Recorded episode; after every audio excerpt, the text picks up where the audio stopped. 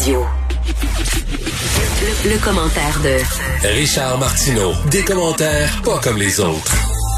Alors Richard, tu veux nous parler de ventilation dans les écoles aujourd'hui? Bien, bien, oui, j'entendais tantôt Vincent Marissal. Je sais que bon, c'est difficile euh, être euh, au gouvernement actuellement, c'est très dur, mais en même temps là, je me pose des questions.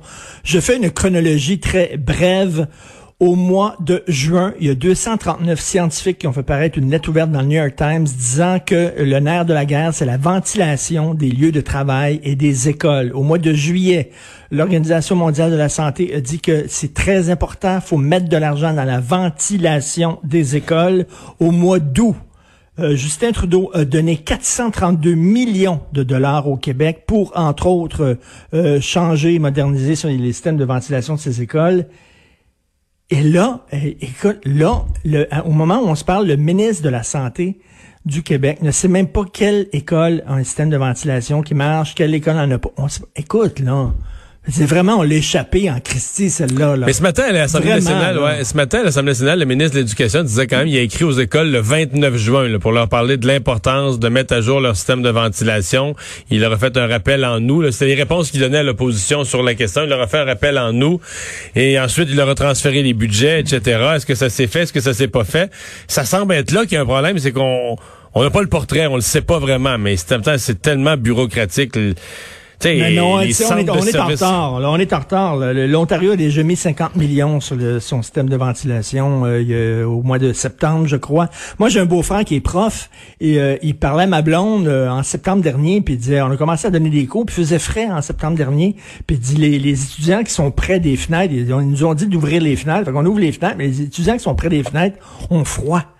Écoute, là, à ta minute, c'est ça le plan là, actuellement. là, on n'a rien vu. Ouvrez les fenêtres. Mais ça, on dit, euh, au gouvernement, ce qu'on dit, c'est que c'est un petit pourcentage quand même, les fenêtres. Ce sont les petites écoles, les écoles physiquement petites qui ont pas de système d'aération. On dit que les écoles plus grosses, euh, ils ont des, des docks d'aération, ils ont un système. Là, à ce moment-là, on, laisse les fenêtres fermées. Mais j'entendais. ce qui marche, les systèmes d'aération, est-ce qu'ils sont bien entretenus? Là, ça, là, il y a comme une zone grise. on ne sait pas, là, on n'a on a pas le portrait. J'entendais Nima, euh, Nima Machouf, euh, puis qui est bon, qui est une spécialiste qu'on connaît, on entend, on l'a entendu beaucoup pendant la pandémie, puis il a dit, euh, ça fait longtemps qu'on tire la sonnette d'alarme. Cet été, on le disait, là, c'est l'été, c'est là, là, il n'y a pas de cours, c'est là qu'il faut agir, c'est là qu'il faut faire des choses. Québec solidaire, ils ont dit, ben regarde, on va essayer de patcher, là. Nous autres, on a une motion, un plan, on dépense 86 millions de dollars pour des purificateurs d'air. C'est pas, c'est pas une solution miracle, mais en attendant, là, il est trop tard pour tout refaire les, systèmes de ventilation.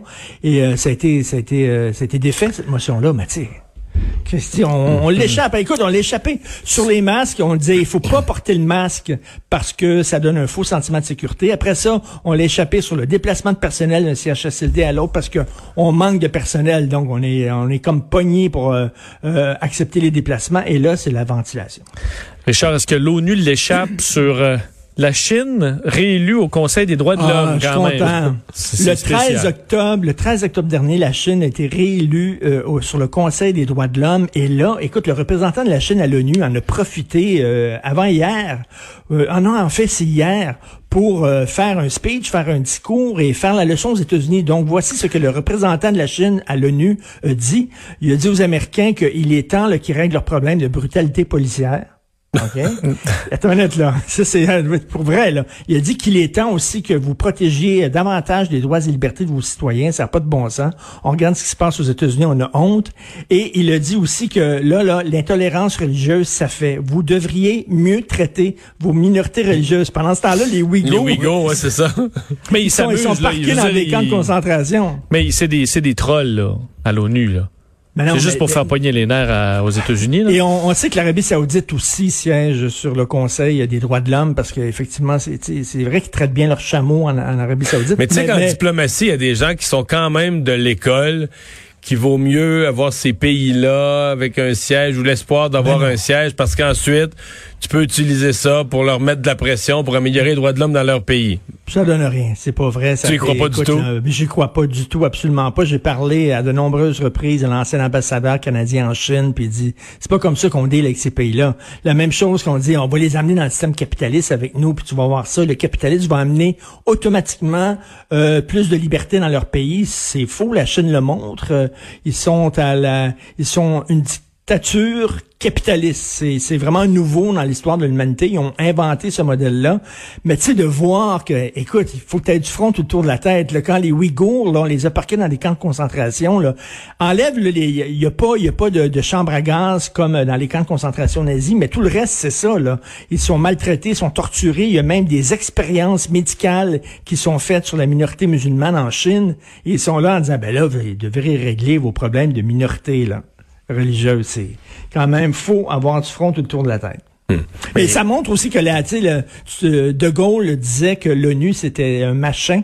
Il détestait l'ONU et Trump là-dessus, il avait, il avait pas tort quand il disait là, nous autres, là, les, les, grosses organisations comme ça, bureaucratiques, supranationales, tout ce que ça donne, c'est que c'est des gens qui vont là euh, avec des budgets de dépenses, ils mangent des petits faux, puis ils parlent des problèmes euh, du monde et ça, ce n'est pas sérieux, ça fait rien, ça donne pas grand-chose.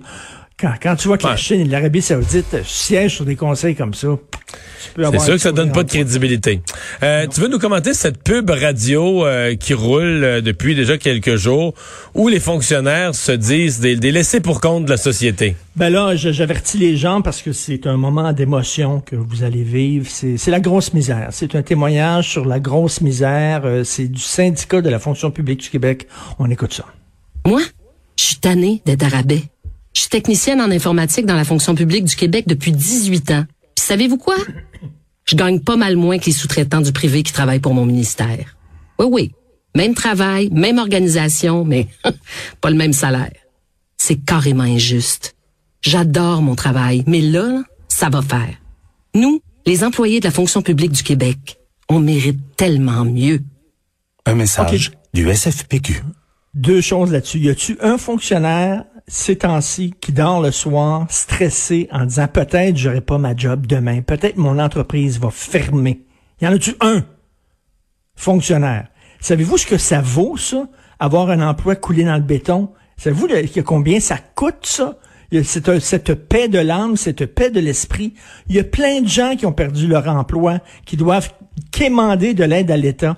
Eux autres, qui ont un emploi assuré, et à ta minute, fonds de pension avec prescription euh, garantie, garantie, c'est-à-dire que si la bourse se plante, non, non, c'est. Tu vas quand même avoir le même. C'est ça. Le même, le même. Une, prestation déterminée. Prestation, oui, prestation déterminée. Excuse-moi. Et, et, et, écoute, là, ça c'est une paix de l'âme que personne d'autre a.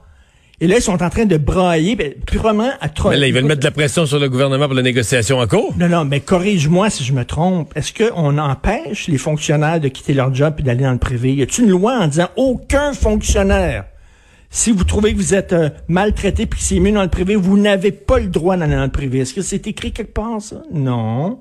S'ils sont si misérables, ils peuvent sacrer le camp de leur job puis s'en aller dans le privé, mais j'ai pas vu de mouvement massif. Là. Toi, est-ce que tu en as vu des mouvements massifs de fonctionnaires qui, ont, quitté la fonction publique, puis qu'on manque de fonctionnaires maintenant au gouvernement, puis on sait pas quoi faire, puis on court à gauche et à droite? Mais des domaines où on en manque. On manque d'infirmières. Il y a quelques ben domaines où on a de la misère à recruter, mais effectivement, la difficulté, c'est que le gouvernement, dans ces domaines-là, veut négocier à part des conditions de travail spéciales. et c'est là que les syndicats accrochent, parce que les syndicats n'aiment pas.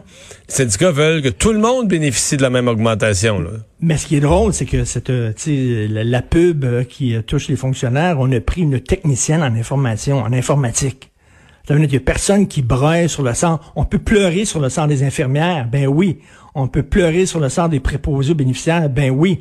Des professeurs aussi qui, qui, qui, qui trouvent ça dur. Mais la technicienne en informatique, Écoute, c'est à mourir de rire. c'est si bonne que ça, le PSE, qu'on va faire plus d'argent dans le privé, ben, allez-y, madame. Allez-y. Il n'y a aucun problème. Sort, c'est lira demain dans le journal de Montréal, la chronique euh, ah. de Mario Dumont. Ah oui, là-dessus. Salut à demain. Salut à demain.